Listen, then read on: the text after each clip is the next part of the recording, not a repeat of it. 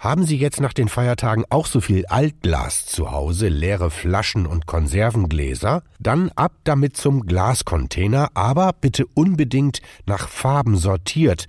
Warum das so wichtig ist, das sagt Ihnen meine Kollegin Ariane Schmidt-Böckeler.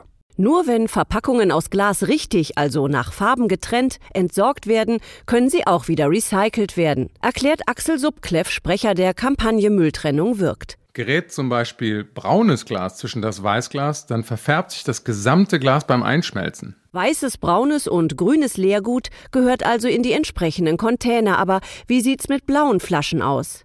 Blaue Flaschen gehören wie alle anderen Farben, die sich nicht genau zuordnen lassen, in den Container für Grünglas, da Grün als Mischfarbe die meisten Fehlfarben im anschließenden Recycling verträgt. Traditionell fallen nach Weihnachten und Silvester wesentlich mehr leere Glasflaschen an als sonst. Die Container sind teilweise überfüllt, obwohl viele Entsorger den Abfuhrrhythmus erhöht haben.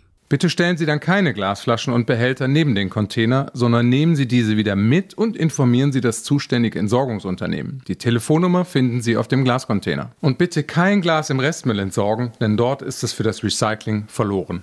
Wenn Sie noch Fragen zur Mülltrennung haben oder rund um das Thema Recycling, Infos gibt's unter mülltrennung-wirkt.de oder bei Ihrer kommunalen Abfallberatung vor Ort.